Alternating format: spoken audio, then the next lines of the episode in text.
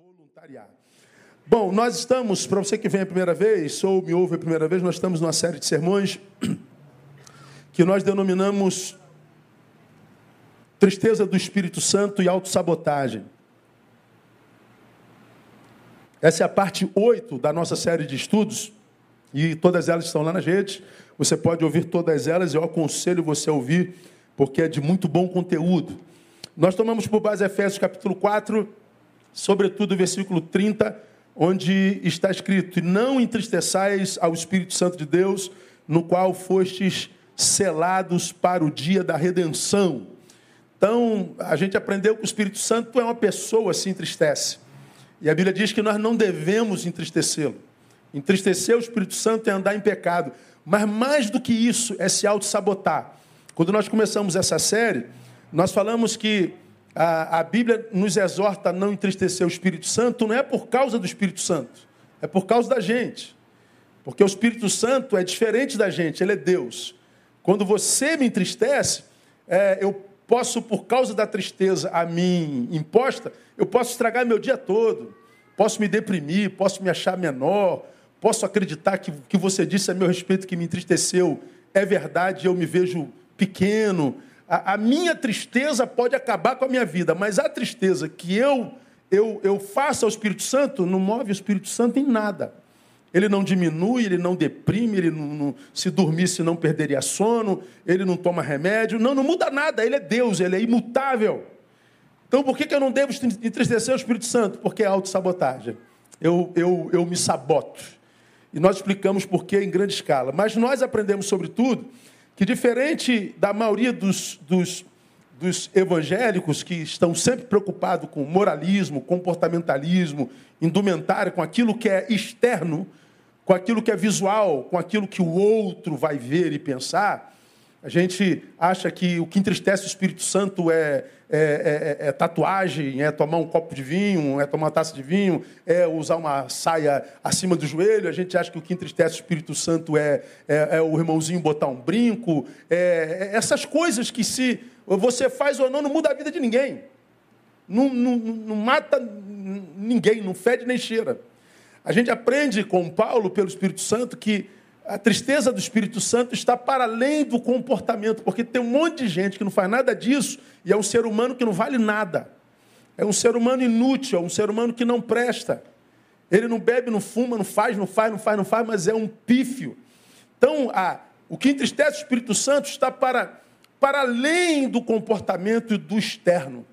Aí nós aprendemos que o que entristece o Espírito Santo está no verso 17, a começar pelo verso 17 que onde está escrito, portanto, digo isto e testifico no Senhor para que não andeis como andam os gentios, na vaidade da sua mente. Então, se você é de Deus, não ande como os gentios, como quem não é de Deus. E como é que eles andam? Na vaidade da mente. Vaidade é mataiotete, futilidade da sua mente. Tanta capacidade mental aplicado em nada que seja útil, em nada que seja edificante, em nada que seja construtivo, em nada que seja abençoador. Tanta capacidade de criatividade, tanta capacidade neuronal, tanta capacidade de construir coisas tão grandes, mas continua sendo fútil, um tolo, um nada. Esse fútil entristece o Espírito Santo de Deus, mesmo que ele seja um fanático que viva dentro da igreja em todos os cultos, de 8, 10, 12, 14, 16, 18 e 20, da vigília que começa às 22. Mas se ele sai disso e é um ser humano cuja mentalidade está sempre voltada para o pífio, ele entristece o Espírito Santo de Deus. A outra coisa que entristece o Espírito Santo de Deus é a ignorância. Versículo 18: entenebrecidos no entendimento, separados da vida de Deus pela ignorância que há neles. Então, nós aprendemos que essa ignorância que entristece o Espírito Santo de Deus não é a nossa incapacidade intelectiva, mas é a ausência de conhecimento que nos acomete por falta de esforço.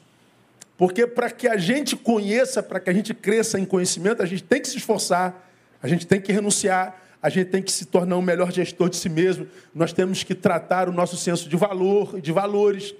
Então, quando eu, que já, como diz o autor de Hebreus, pelo tempo já devia ser mestre, mas não sou, continuo sendo alguém que precisa ser alimentado com leitinho, como diz o autor de Hebreus, ah, eu estou entristecendo o Espírito Santo de Deus. E, lamentavelmente, irmãos, no nosso meio há muito fogo, unção, poder e glória, arrepios e tudo mais. Mas há muito poucos mestres, há muito poucos é, é, pessoas doutas capazes de ensinar. E por causa disso, há muita gente que não se interessa por ensino. E aí envelhece, mas não amadurece na fé. Envelhece e continua um menino. E a Bíblia diz: Você me entristece, diria o Espírito Santo. Mas o que entristece o Espírito Santo de Deus é dureza de coração, entenebrecidos no entendimento, separados da vida de Deus pela ignorância que é neles, pela dureza do seu coração. Coração duro, gente insensível, gente não maleável, gente incompreensível. Eu falei sobre isso ah, durante duas, duas, dois sermões. E na semana passada, nós vimos a quarta a, a postura que entristece o Espírito Santo de Deus. Versículo 19. Os quais, tendo se tornado insensíveis, entregaram-se à lascívia para cometerem com avidez toda sorte de impureza. Então, o que, que entristece o Espírito Santo? Insensibilidade. Minha mente é fútil, então eu me torno ignorante. Porque eu me torno ignorante com relação ao Espírito Santo que quebranta coração, meu coração endurece. Porque meu coração endurece, eu me torno insensível. Essa palavra insensível é a palavra apeugecotés cessar todo o senso da dor. Você se torna um indiferente. Você se torna uma pedra andante, um empedernido. Você não sente mais a dor de absolutamente ninguém, não quero nem saber, que se dane, que morra todo mundo, que, que, que não tem nada a ver com isso. Você se retira para si e se torna um homem, uma mulher insensível. Você é um ser humano desconstruído. Como Deus trabalha em seres humanos e não em pedras, você inviabiliza a obra de Deus na vida. Essa insensibilidade nós falamos por dois domingos. E hoje a gente continua para terminar esse tópico, para voltar no domingo que vem no outro tópico. Eu quero mostrar, além do que nós já falamos, o que, que a insensibilidade produz na gente, irmãos. E é muito grave. E na minha concepção, eu acho que a gente vê tanta impunidade a gente vê tanta injustiça que chega uma hora que a gente fala assim, cara, o que, que adianta a gente ser justo? Por exemplo, você quer que policial que está aqui, quantos policiais nós temos na nossa igreja, né? Você vai lá, prende o moleque, leva para a delegacia. Ele sai mais rápido do que você. Ninguém fica preso. Não há punição. Num país onde não há educação, a única forma de manutenir equilíbrio na sociedade seria pela punição. Quando o filho não obedece o pai, o pai dá palmada. A palmada resolve muitas vezes. Mas se o filho não obedece nem palmada o pai dá, não pune, a gente perde o menino. A mesma coisa na sociedade. Estava vendo uma, uma reportagem essa semana, o cara de madrugada, uma loja fechada, porta de vidro, ele vai lá, mete o pé na porta de vidro, quebra a porta de vidro, vai lá, rouba tudo que tem dentro. Aí a filmagem mostrou que era o cara, o cara do próprio bairro, foi lá, prender o cara, aí ele foi preso, e o dono foi lá dar coisa, enquanto o dono está dando a, a, denúncia, o preso está indo embora. Ele falou, mas para ele estar tá indo embora? Tá, não foi é, flagrante. Aí o cara ficou dando a denúncia, escrevendo o BO, né? E o ladrão já, tava, já foi embora. Aí, o que, que você sente? Fala a verdade. Não dá vontade de, de chutar o balde? Dá vontade de, de, de fazer uma. Né? Aí você fala assim: o que, que adianta a gente andar certinho? O que, que adianta? Dá vontade de. Quer saber? Dane-se, meu irmão. Eu vou minha vida, vou ver minha vida, você que viva a tua, que se dane você, eu não quero mais saber. A insensibilidade é muito fácil de nos pegar. É um sentimento contra o qual eu luto ferozmente. Porque eu conheço minha personalidade. A vontade de não me importar mais é grande. A vontade de fechar os olhos é grande, viver minha vida e sumir é grande. Mas eu sei que se eu fizer isso, eu me auto-saboto. Porque desde o Éden está escrito: não é bom só. Então não adianta a gente se retirar para nós. Ah, eu estou me retirando, pastor, para não enlouquecer. Não, você está se retirando para se empobrecer. Você empobrece quando você se isola. Você empobrece quando você não se importa. Você, quando se afasta de quem machuca, você também se afasta de quem ama, de quem abraça. A, a convivência não é uma escolha, é uma necessidade, porque faz parte da nossa natureza. A nossa humanidade é manutenida pelo encontro com o humano. Se eu não me encontro com seres humanos, eu me desumanizo. Só que nós vivemos num tempo onde parece que não adianta ser honesto, não adianta ser certinho, não adianta ser de Deus, não adianta fazer a nossa parte, porque não adianta. Se você andar certo, não tem recompensa, e o cara que anda errado não é punido. Então, quer saber? A gente aperta o botão do, do, do dane-se, né? E vai embora. Pois é, mas essa insensibilidade entristece o Espírito Santo de Deus. O que mais a insensibilidade produz em nós, irmãos? Além de tudo que nós já falamos, ouça os outros dois sermões, principalmente. A ausência de misericórdia. Se insensibilidade é apeugecotés, da raiz apaugel, cessar o senso da dor, ou seja, perder a competência de sentir. Então, essa insensatez gera em mim, em você, a incompetência para praticar misericórdia. Ela produz ausência de misericórdia. E qual o problema disso, irmão? A gente aprende na boca do profeta Oséias desde sempre.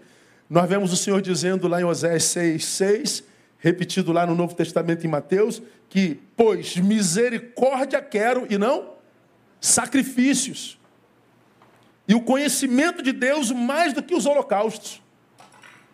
Então, a, a vontade de Deus é misericórdia. O que, que eu quero de vocês? Misericórdia. Eu não quero sacrifícios.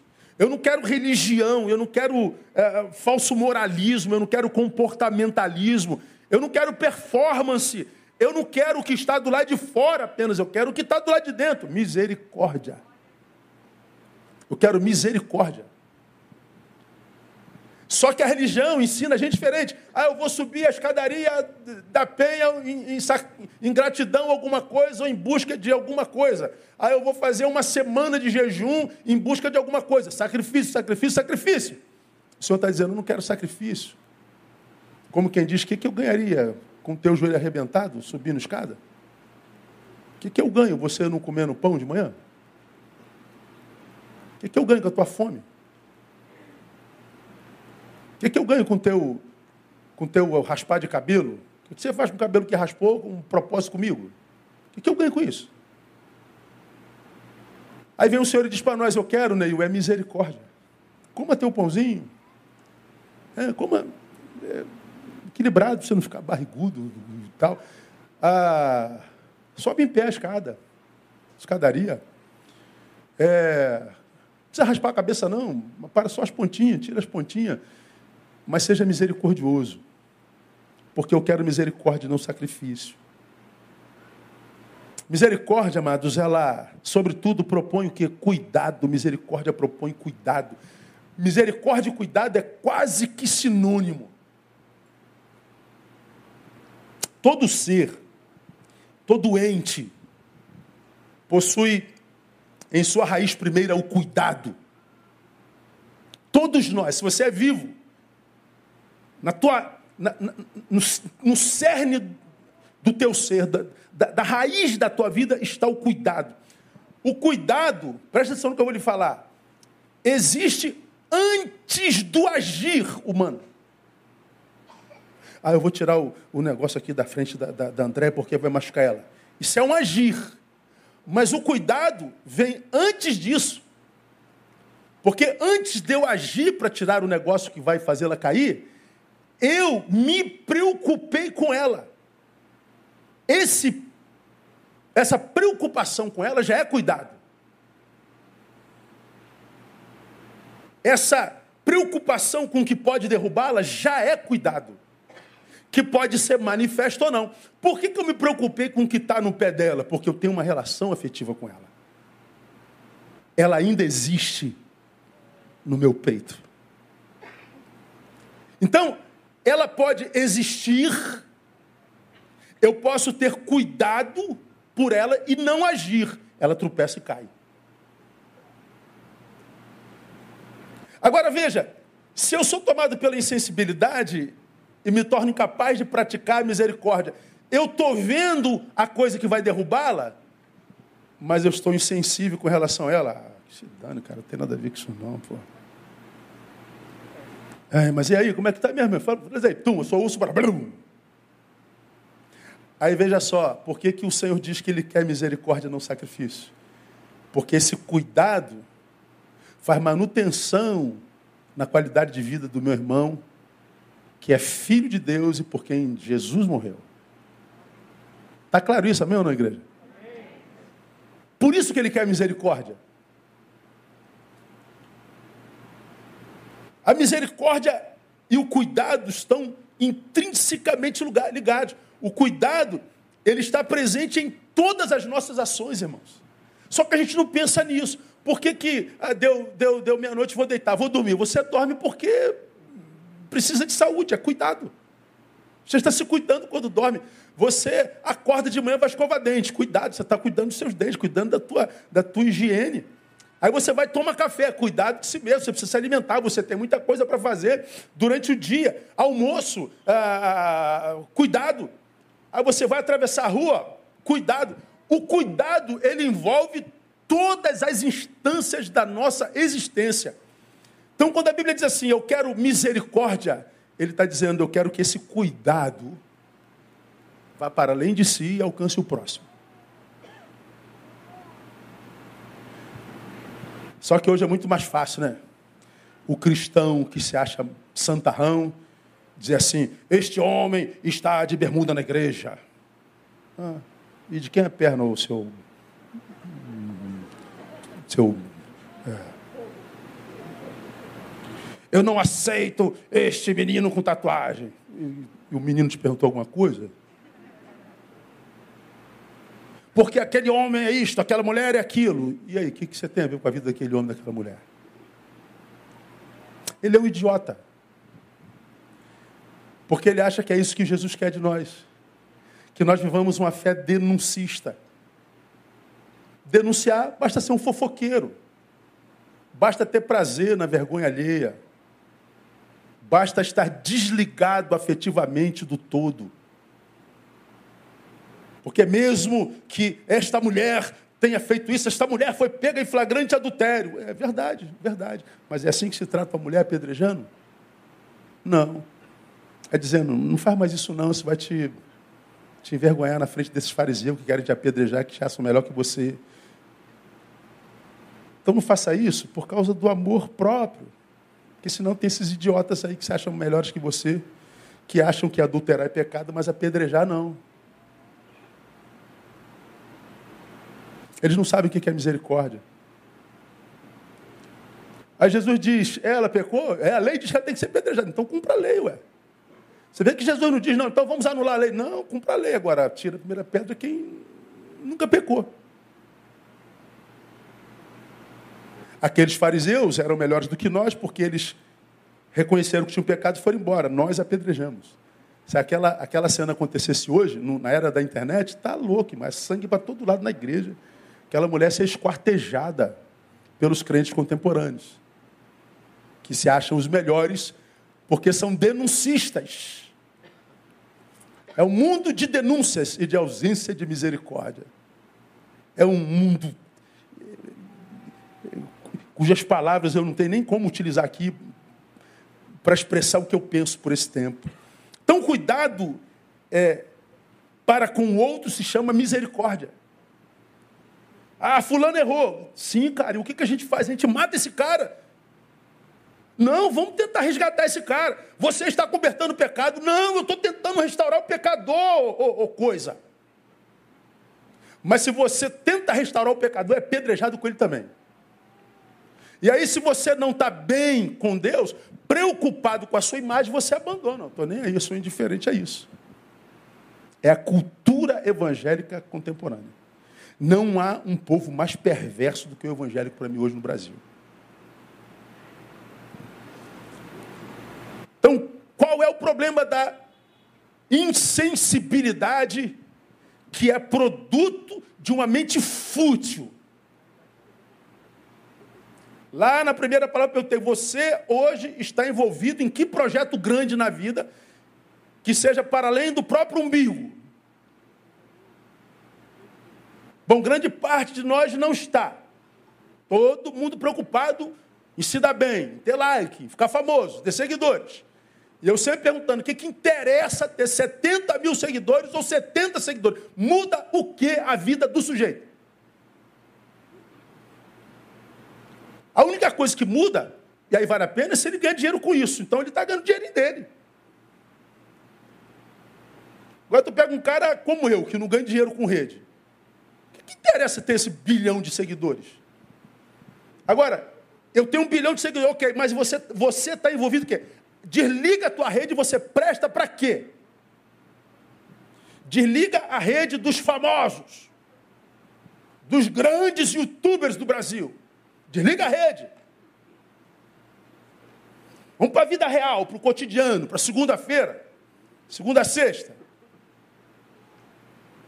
E você acha que o Cristo da cruz, ele lida com o cara da internet ou com o cara da vida real?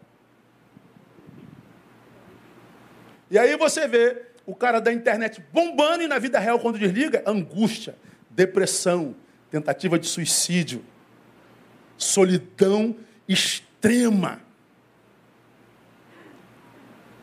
Por causa da insensibilidade.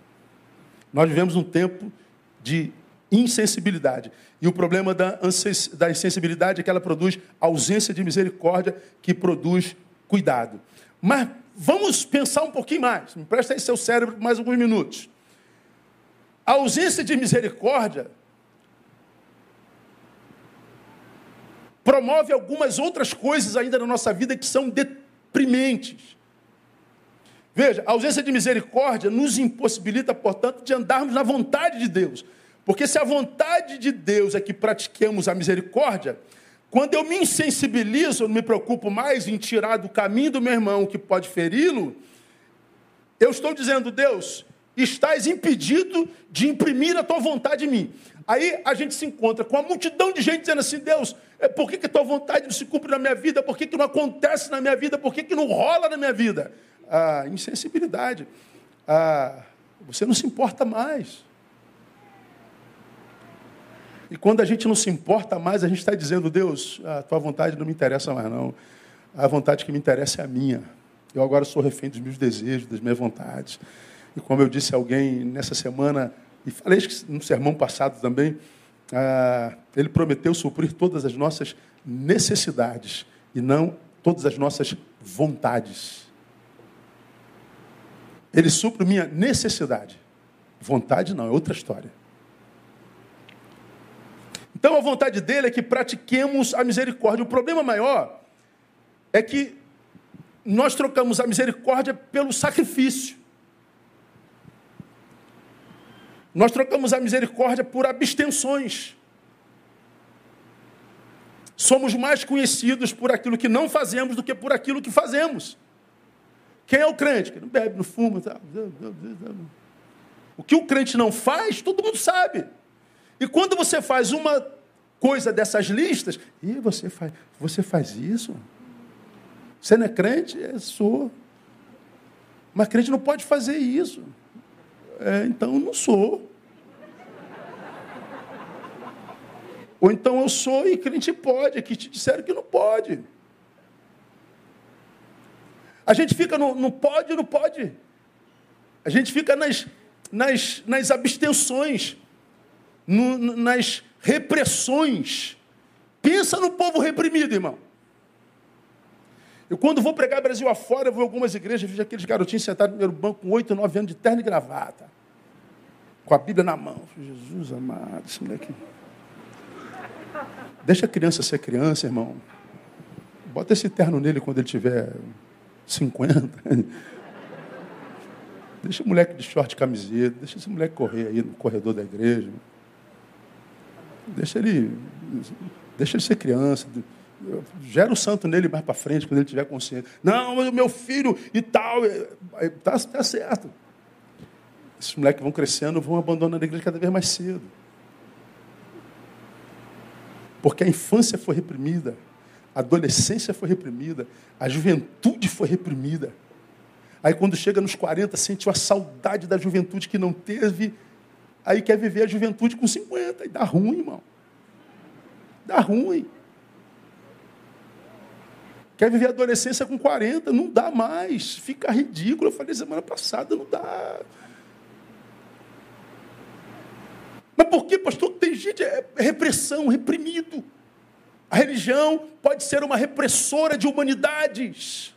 E Deus nos fez humanos para sermos humanos com plenitude, vida plena. Dá para ser de Deus e humano. Dá para ser de Deus e viver sem excessos. Todas as coisas me são lícitas, mas nem todas me convêm. Então não é proibição, é consciência de que você, embora possa tudo, também pode dizer não para algumas coisas que te machucam. E que machucam alguém. Não é que você não pode, você pode. Pastor, posso dar um soco na cara do Paubel? Pode, mas não deve, é gente boa. Vai que o soco dele é mais forte que o teu. Dá um beijo, irmão. Beijo não mata. Não faça isso. Ah, tomou outra assim, eu vou morrer. Não, não, não vai não. Vai não. Mas toma duas, vai dar ruim, irmão. Tu vai tropeçar, vai querer a terceira. O cachorro vai lamber tua cara.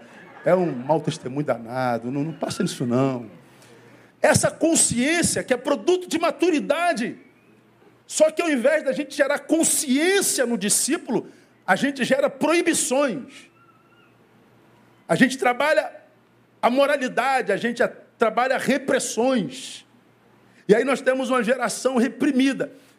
Temos um povo reprimido, por causa disso, ressentido e, consequentemente, soberbo.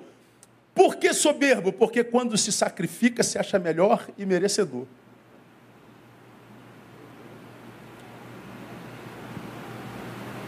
Quanto mais esquisito, mais personalidade o sujeito é. Eu, eu, eu, eu ouço muito pouca gente hoje no Brasil afora mas de vez em quando eu vou lá, pastor, já viu fulano de tal? Já fulana de tal? Eu vou lá ouvir. Pô, cara. Eu fico pensando, o cara fala assim quando está em casa, sabe? O cara corre para lá, corre para cá. Meu Deus, é mais performance do que conteúdo. Mas arrepia. Mexe para a nossa emoção. Faz a gente tremer. Parece poder de Deus a gente não, não valoriza mais conteúdo, a gente valoriza performance. Nós vivemos uma fé impressionista, não formativa.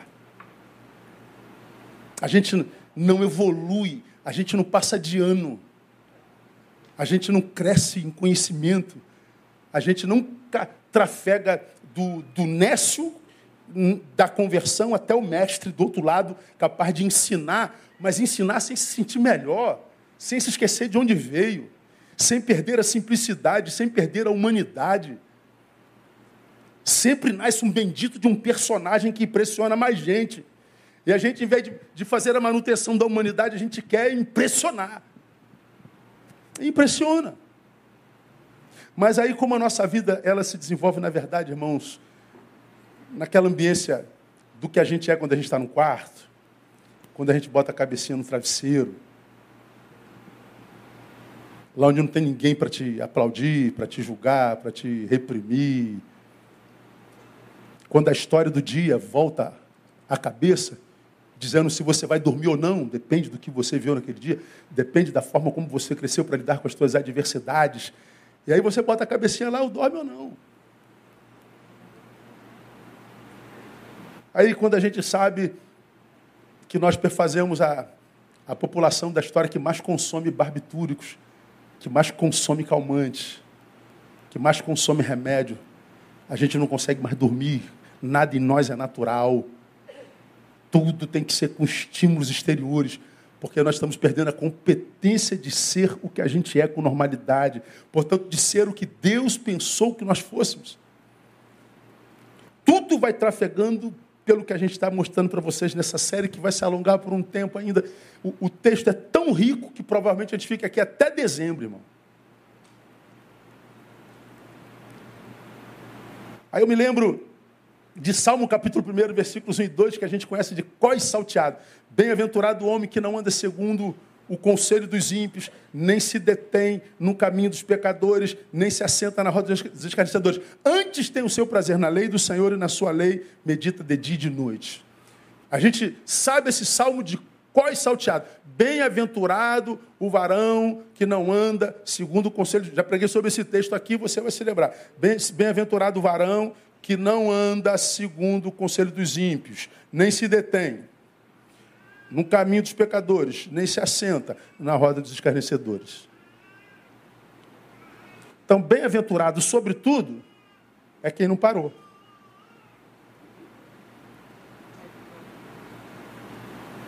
Bem-aventurado é quem não foi desconstruído pelas más companhias. Embora tenha se encontrado com eles na jornada é quem não perdeu o alvo, quem não tirou o reino de primeiro lugar. Tem rodas de escarnecedores, que nas quais de vez em quando a gente tem que dar uma paradinha ali. E aí, rapaziada, beleza, tal, mas desculpa aí, eu tenho que. Não dá para andar só com o evangélico.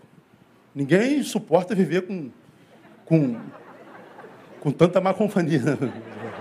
Tem que dar. Então, é, não dá. Imagina você sentando só com, com, com flamenguista. Não, não, dá. Tem que, tem que botar um vascaíno lá de vez em quando. Né? Tem que dar uma mudada, né? Então, é, não dá. A gente cresce nas diferenças. Você só não pode interromper o seu trajeto. Você só não pode interromper a tua jornada, a tua missão, aquela para o que e para o qual, para qual você nasceu. Agora, o que, que acontece? Na pós-modernidade, o crente lacrador, o crente moderno, que está tentando adequar o evangelho à cultura do tempo presente, que foi sequestrado pelo presente século, vale tudo, pode tudo, que isso é moderno.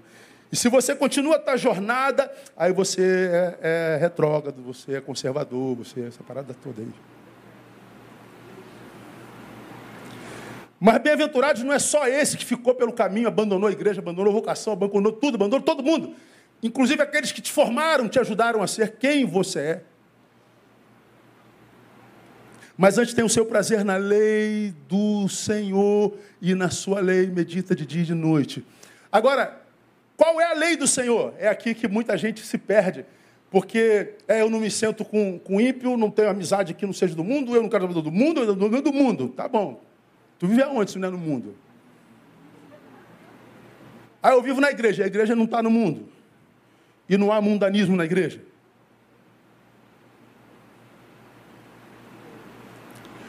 Não, depois que eu me converti, eu sou assim, eu estava vendo uma cantora famosa que era de uma, de uma igreja que, que andava só com roupão, agora saiu de lá. Estava malhando na academia. Aí qual era a roupa da irmã na academia? É dela, a roupa é dela, não tem nada a ver com isso, né? Mas aí tu vê os olhares que dá para ser decente sem precisar chamar tanta atenção. Porque a que está pelada chama muita atenção e a que está mais vestida do que o necessário também. Porque a inadequação. Eu posso me adequar sem me perder. Eu posso me adequar sem chamar atenção negativamente, sem chamar atenção para mim. Porque a gente não sabe que você pode, irmã, ser aquela, como eu falei, vive de selfies, né? Selfies, ó. Aí bota um versículo bíblico, tira um, uma foto do glúteo e bota onde abundou o pecado, superabundou a graça. Pode ver aí o, o Instagram das irmãs. A mulher exibe o corpo e bota um versículo. Vê se tem sentido isso. Não tem, mas é regra. Mas a mesma coisa é a pessoa botar roupa, um roupão de chária e dizer, é, sou uma nova criatura. Para eu ser nova criatura, tem que vestir assim? Tem, então dá, irmão. Você acaba sendo um ruído na comunicação do Evangelho.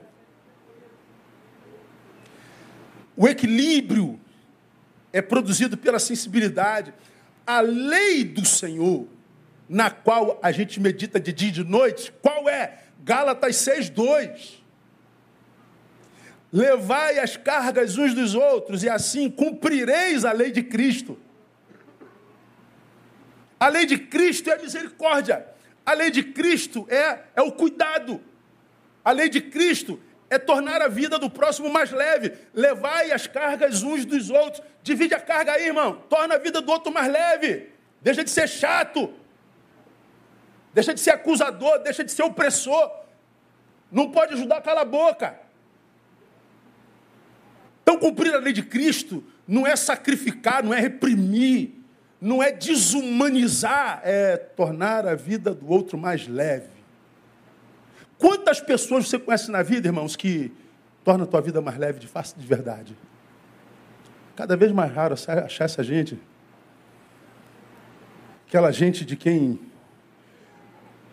Paulo se refere lá em Filipenses, e eu já preguei nesse texto, para mim, um texto dos mais lindos da Bíblia Sagrada. Dou graças ao meu Deus todas as vezes que me lembro de vós. Ele está falando da igreja dos Filipenses. Esse texto para mim é belíssimo.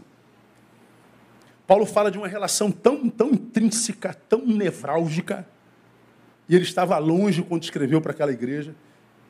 E ele está escrevendo com aquela igreja no coração, dizendo: Todas as vezes que eu me lembro de vós, eu dou graças a Deus. Dou graças ao meu Deus todas as vezes que me lembro de vós.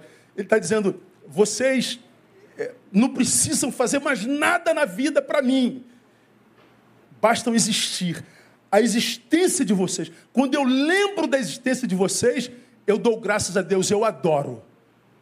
Porque você existe, eu adoro. Como Deus procura adoradores? Porque você existe, eu adoro, Deus me acha. Porque você existe, eu sou achado por Deus. Quem é que você conhece que é assim? Que você lembra dele, suspira, de que, que, que, pessoa maravilhosa. Não estou falando de homem e mulher, estou falando de ser humano. O ser humano que inspira que quando a gente lembra, apazigua nosso coração. Agora, vê se não tem uma multidão de gente que você lembra, só em lembrar dele você perde o apetite. Só em lembrar dele dá vontade de vomitar. Então a lei de Cristo é tornar mais leve a vida do outro. O que não acontece se a gente perde sensibilidade, porque a gente se torna incapaz de praticar misericórdia. Mas a ausência de misericórdia impossibilita relações humanas saudáveis. Relações humanas saudáveis, que valham a pena. Por quê, pastor? Porque o bem que fazemos ao próximo hoje, fazemos alguém que, que é quase certo, não merece. Você está ajudando gente que, se fosse, se fosse pensar, assim, não merece não, cara. Aí você fala assim, não, tem mais que sofrer mesmo. Tem mais que morra mesmo. Porque, lembra? Lá em 1978, quando eu precisei dele, pediu pincel, ele tinha três, não me emprestou o pincel. Agora está aqui em 2021, pedindo, não, eu não, não, vai morrer mesmo. Vai ficar com a casa feia. Nós somos rancorosos. E todos nós vacilamos. Todos nós já fomos injustos com alguém, todos nós já falamos de alguém, todos nós seríamos punidos se fosse tudo ferro e fogo. Então, grande parte das pessoas que Deus nos chama a ajudar não merece. Porque não merece, a, a gente não ajuda. Como que a gente pode ajudar alguém que não merece? misericórdia. Misericórdia é dar ao outro o que ele não merece. É tipo a graça, favor e merecido. 2 Coríntios 7, 5, 6, nós vemos o apóstolo São Paulo dizendo o seguinte: Porque mesmo quando chegamos à Macedônia, a nossa carne não teve repouso algum. Olha só. Antes em tudo fomos atribulados, por fora combate, temores por dentro. Mas Deus, que consola os abatidos, nos consolou com a vinda de Tito. Veja, Paulo está falando de um tempo turbulento na sua vida, no seu ministério, na sua existência. Por dentro, temores, por fora, combates, não teve repouso algum. O cara está sobrecarregadíssimo, mas ele lembra que Deus consola os abatidos. E como que Deus consola os abatidos? Através de pessoas. Há muita gente sofrendo do nosso lado, irmão, que está colhendo exatamente o que plantou, merece o que está sofrendo. Mas o nosso chamado como cristãos é dividir a carga com ele, mesmo que ele não mereça. Por quê?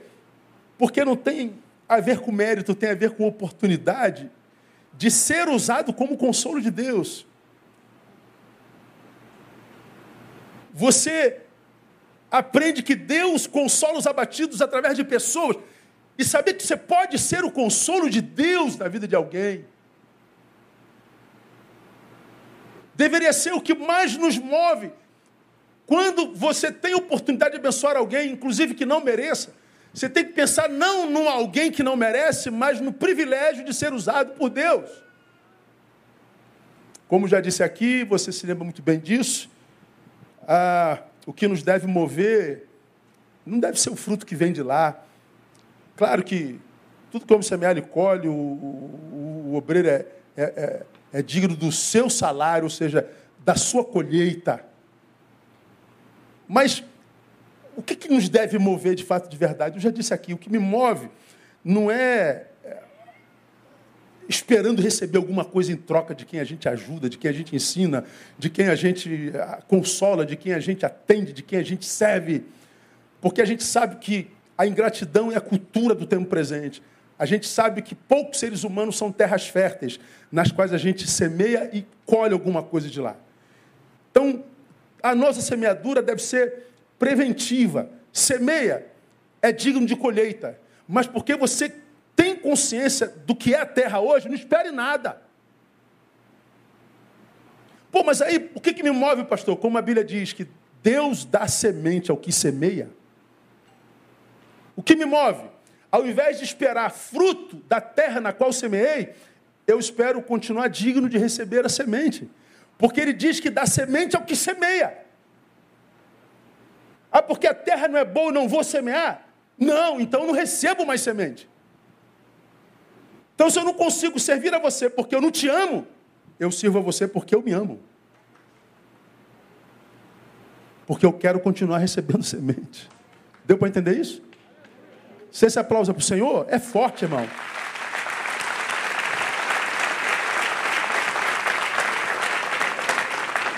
Nisso também está o cuidado. Eu sirvo você por causa do cuidado de mim. Ah, pastor, fiz uma vez, ele não me agradeceu. O problema é dele. Você semeou. Sua mão está vazia. Então vai cair semente do céu. Agora, se eu fico segurando semente, o céu blinda. Há muita, muita gente só e sofrendo porque abriu mão do privilégio de ser consolador. Há muita gente só e sofrendo porque abriu mão da graça de usar de misericórdia. Há muita gente sofrendo porque maltratou aquele que podia ser o consolo de Deus para a sua vida. Levai as cargas uns dos outros e assim cumprireis a lei de Cristo. Então eu só posso ter uma relação saudável, irmão, se for através da misericórdia, porque grande parte daquelas pessoas que a gente serve não merece. E essa pessoa vai se tornar melhor depois da nossa intervenção. De repente, aquela pessoa que você mais odeia, seja aquela pessoa que Deus preparou para te abençoar mas ela só se tornará a pessoa que Deus preparou para te abençoar depois da tua intervenção na vida dela. Deu para entender isso não? E se você não intervir na vida dela, ela não se transforma naquela que Deus preparou para você. Cara, isso é tremendo. Três, a ausência de misericórdia nos impossibilita a termos boa relação conosco mesmos Dá para explicar, pastor? Dá, eu sempre explico. Nós não temos só inimigos externos. Nós temos muitos inimigos internos. Temos muitos demôniozinhos que a gente tem que lutar contra eles aqui o tempo inteiro. Ah, como a gente luta com as vozes da nossa cabeça, né? Como tem serizinhos aqui dentro dizendo que a gente é pior do que o que a gente é, dizendo que a gente não pode, que a gente não consegue. Como tem gente aqui dentro atrapalhando o nosso sono, nossa paz. Como tem coisa dentro da gente dizendo que a gente é incapaz, que eu não vou conseguir, que não vai dar certo, que já era, perdeu. E a gente tem que lutar contra essas vozes, e se não lutar, ela perverte a nossa vida mesmo. Então nós temos alguns amigos internos contra os quais lutamos e que regularmente nos vencem. Aí nos culpamos, porque fomos vencidos por essas vozes internas, e não só nos culpamos, nós nos autopunimos. A gente vê alguns programas da NET lá em casa quando vê. Um deles é o programa do Dr. Nauzaradan. Quem já ouviu falar do Dr. Nauzaradan? Pouco de gente aí. É, o Dr. Nauzaradan é um médico que lá nos Estados Unidos trabalha com obesidade mórbida. Pessoas com 250, 300, 400 quilos.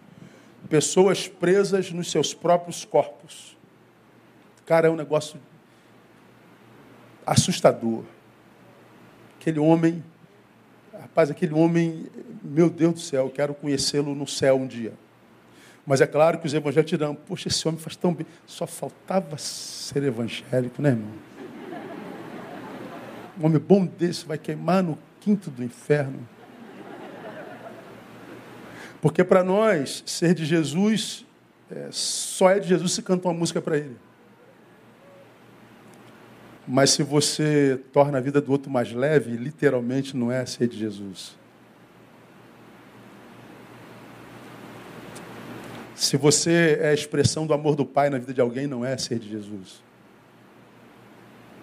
Se você acolhe a necessidade, não é de Jesus. De Jesus é quem canta uma musiquinha para ele.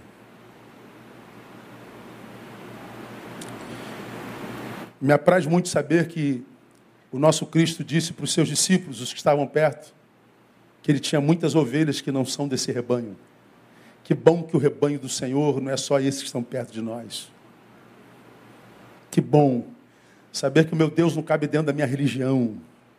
Saber que o meu Deus não cabe dentro de um templo. Saber que o meu Senhor vaza para fora de caixinhas que a gente constrói. Como já disse para alguém, ah, Teoricamente, a nossa religião, a evangélica, nasceu na Reforma, 1517. E antes disso, como que as pessoas eram salvas?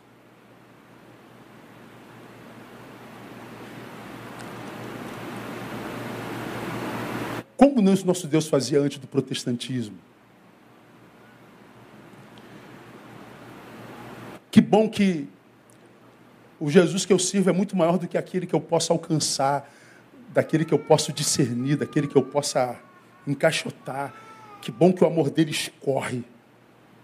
Que bom que o amor dele vaza da minha mão, vaza da minha capacidade intelectiva, vaza para além da minha filosofia.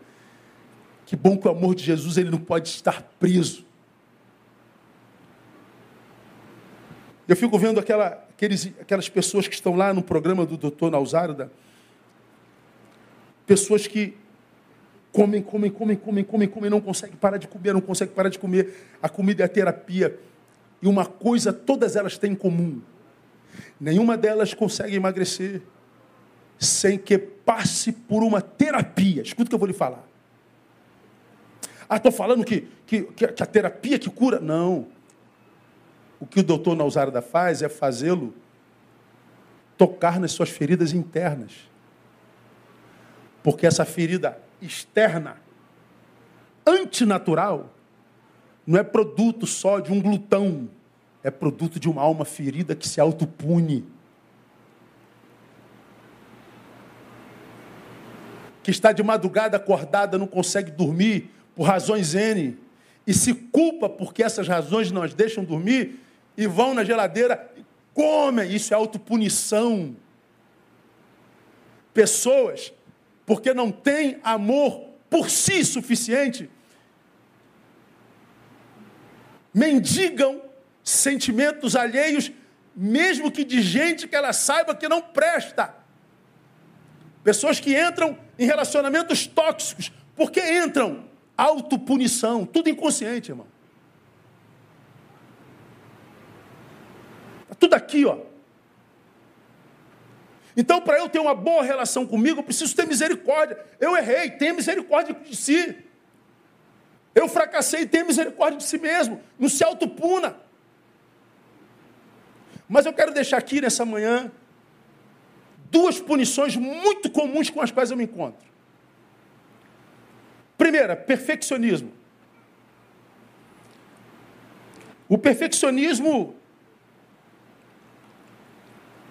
é definido como o estabelecimento de altos padrões, de desempenhos que são acompanhados por avaliações muito críticas, onde o sujeito busca constantemente evitar falhas e erros. Eu não posso falhar, eu não me permito falhar. Comigo tem que ser tintim por tintim. Comigo tem que ser não pode, não pode, não pode. Ele não se permite. Ele coloca para si um padrão tão alto que muitas vezes nem ele consegue estabelecer, chegar. E se ele não chega, acaba com a vida dele, acaba com o dia dele. E qual é o problema do perfeccionismo? É, soa como virtude. E não é. Para mim, um defeito grave.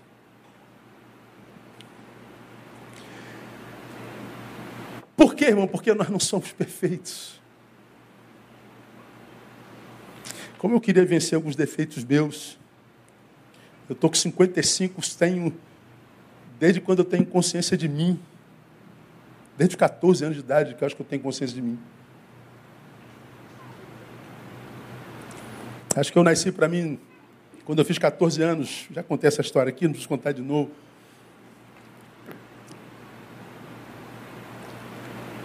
E há coisas em mim, há coisas em você com as quais a gente luta, luta, luta, luta, luta, permanecem aqui. Passarão os céus e a terra, mas os nossos problemas não passarão. A gente está sempre lutando. E erra de novo. E erra de novo. E, e, e apanhou na vida, daqui a pouco você vai lá e erra de novo. E a gente acredita naquilo de novo. A gente de novo, e de novo. Meu Deus do céu, quando é que eu vou aprender? Quando é que a gente vai se livrar disso? Tem coisas das quais a gente nunca vai se livrar. É o espinho na carne de Paulo. Deus, tira isso de mim. Não, meu filho, com esse espinho você morre. Eu não vou tirar o teu problema, eu vou aumentar a graça para que você possa suportar, viver, conviver com esse problema.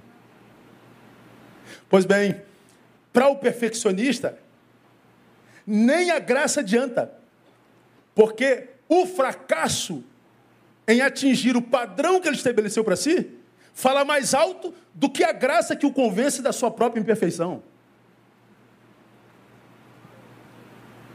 Perfeccionismo, portanto, é um tipo de autopunição inconsciente. Como que eu tenho me encontrado com pessoas que se punem porque deram errado, porque fracassaram? Porque não chegaram lá ainda. Porque não conseguiram fazer isso, não conseguiram. Calma, misericórdia para consigo mesmo. Tende piedade de si mesmo. E um outro problema grave que tem matado muita gente é a religiosidade. Religioso é o inimigo da espiritualidade, anote isso aí. Por que, que o religioso é o inimigo da espiritualidade? Porque o religioso é do sacrifício, o religioso é da abstinência, o religioso é da repressão. Por causa disso, ele está sempre caçando pecadores, adúlteros, mentirosos, faltantes, está sempre ligado na moral comportamental. Para quê? Para ajudar? Não. Para revelar e pôr para fora em nome da religião. como eu falei, ele é o denuncista. Já o espiritual não, o espiritual é da misericórdia. O espiritual é do perdão, o espiritual é do acolhimento.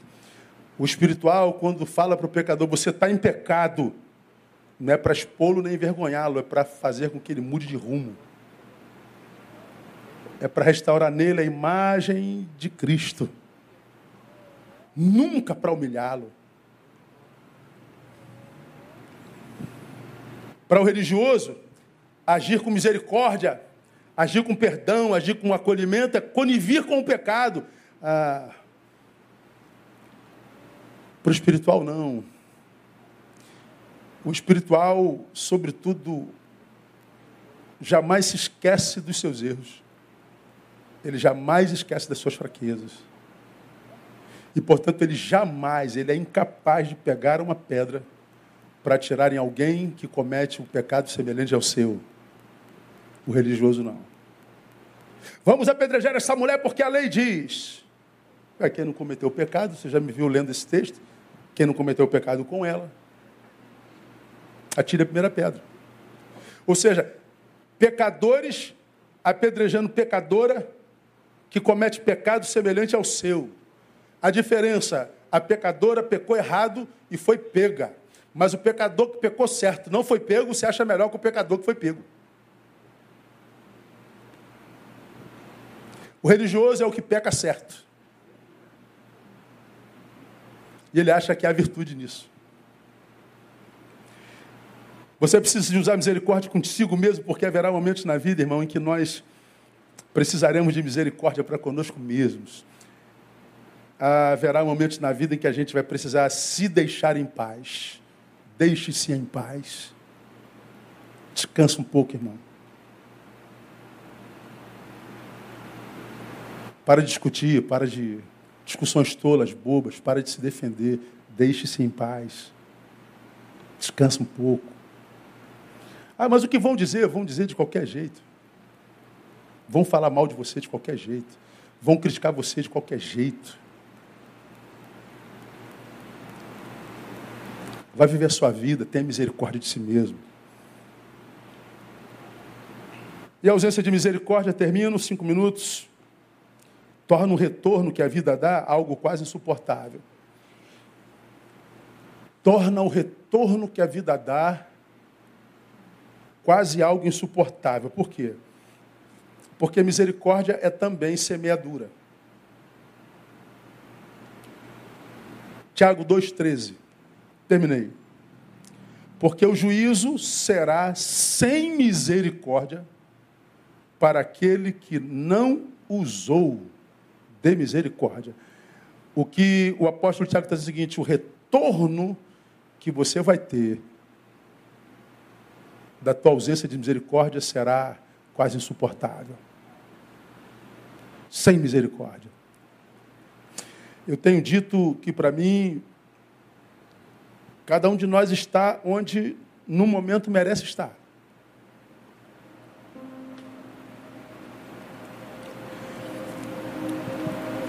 Cada um de nós sabe como que nós chegamos aqui, onde nós estamos nesse momento histórico da nossa existência. Alguns de vocês estão muito bem, obrigado, e são gratos a Deus por isso. Outros estão muito mal e ninguém sabe disso. Eu tenho dito que aquele que está muito bem está onde merece, aquele que está muito mal está onde merece. E se está onde não merece, não vai ficar aí muito tempo. Não há longevidade para quem não usa de misericórdia vai viver, como eu digo sempre, interrupções de processos existenciais o tempo inteiro. Começa, para, começa, para, começa, para, começa, para. Aí envelheceu, olha para trás, viu que não construiu nada. Aí vai para a rede lacrar. Gente que tem o que fazer, faz, não lacra. Agora, se essa palavra é uma palavra que te faz pensar que o lugar que você está é o lugar que você merece, isso te incomoda? Como que você chegou aqui fazendo o que faz? Quer sair daqui e estar em outro lugar no futuro? Faça diferente de como você fez até aqui. Tem que ter mudança de postura, tem que ter conversão. Em vez de denúncia, acolhimento. Estou falando de você ser conivente? Não, não estou falando disso não. Estou falando que o que agrada a Deus não é só apontar o pecado do outro, é apontar a nossa insensibilidade. Você tem aqui, domingo retrasado, Madre Teresa de Calcutá. Quer fazer alguma coisa boa pelo mundo? Vai para casa, cuida da tua família. E deixa a vida do outro. Cuida da tua vida. Você imaginou, irmão, se cada um de nós cuidasse da própria vida? Você acha que a nossa vida estaria como está? O problema é que eu estou querendo dizer para o Clebinho como é que ele tem que ser, eu tenho que dizer para o Renildo como é que ele tem que ser, eu tenho que dizer como é que tem que ser, como é que tem que ser. Aí eu estou dizendo todo mundo tem que ser, eu não cuido da minha vida. Aí você pode reparar, pegue a tua rapaziada da relação de, de WhatsApp, de internet que você tem, a molecada que quer resolver o problema do mundo, veja como está a vida deles, se eles resolveram o problema da própria vida. Vê lá alguém que está aí, ó, é, em litígio o tempo inteiro, lacrando, dizendo o que, que você tem que ser, para onde que você tem que ir, como que você tem que ser, o que, que você tem que falar, o que, que você não pode falar. Tentando dar jeito na tua vida, ver se eles deram jeito na vida deles. Quase nunca deram. Então cuida da sua vida e restaura essa misericórdia. Pede a Deus para te ajudar a restaurar a sensibilidade. E restaurar a sensibilidade não é ser melado, não é ser babado É só entender que a insensibilidade pressupõe cuidado. Que cumprir a lei de Cristo é tornar a vida do outro mais leve. E quando você faz isso, a recompensa vem do alto. É Deus quem te abençoa. Aí pessoas, pessoas vão dizer, deixa as pessoas falar, esqueça as pessoas, pelo amor do santo Deus. Se preocupa com o que Deus pensa de você. Quando você se preocupar com o que Deus pensa de você, você vai ver que o que as pessoas pensam perde totalmente sentido. Falam sozinhas. Aí chega uma hora que para de falar. Fala, fala, fala, fala. Tu não. Nem, tô nem aí. Chega uma hora que ele para de falar. Aí daqui a um mês ele joga uma piadinha. Aí tu não responde de novo. Aí esquece. Aí daqui a três meses, vou tentar de novo, né? Aí tu tem paz. E a paz, que é o projeto de Deus para os que não passam por esse processo: futilidade, dureza de coração, ignorância, insensibilidade. Semana que vem a gente volta com novos tópicos. Não percam, porque essa palavra é muito tremenda. Amém, amadas? Recebe como vinda do Pai para o nosso coração? Então, bem forte, aplauda Ele. Vamos ficar em pé. Vamos orar. Vamos embora para casa. Aleluia. Muito obrigado, Deus, por tua santa palavra que nos confronta, que nos desafia, que nos insta a mudar. Então, Deus, que essa palavra liberada nessa manhã, e a tua palavra diz que ela não volta vazia, que ela possa produzir o fruto necessário para naqueles para os quais ela foi liberada nessa manhã. Sabemos que tu não estás falando com todo mundo aqui presente. Não que a tua palavra não possa atingir a todos, mas é que nem todos têm ouvidos para ouvir mais. Mas, ó Deus, tu sabes que aqui dentro, ou na multidão que nos ouve lá fora, existem centenas de filhos e filhas que estão dizendo no seu coração nessa manhã: Deus, eu ouvi a tua palavra e eu recebo a tua palavra, e eu vou trabalhar para praticar essa palavra, eu vou praticar, ó Deus, melhorar para praticar mais misericórdia, mais cuidado, eu vou trabalhar para melhorar, para ser um filho no qual tu tenhas prazer. Então abençoa estes, Pai, abençoe a estas. Nós precisamos de discípulos que não sejam performáticos, que sejam verdadeiros. Não queremos só denuncistas fofoqueiros, nós queremos discípulos misericordiosos, agentes de transformação. Nós queremos, Pai, pacificadores, porque eles são chamados filhos de Deus. Muito obrigado por essa manhã, que logo mais à noite tu nos abençoe com a palavra que tu colocaste no nosso coração. Suicídio. Pare o mundo, eu quero descer. Não, Deus. Que ninguém desça desse mundo antes do tempo. Prepara o coração daqueles para quem tu tens preparado a palavra de logo mais à noite e que ela possa produzir cura e redenção como nessa manhã já produziu. Nós oramos e abençoamos o teu povo no nome de Jesus. Amém e amém. Aplauda ao Senhor, Deus abençoe você. Vamos sair cantando e que a gente se encontre logo mais.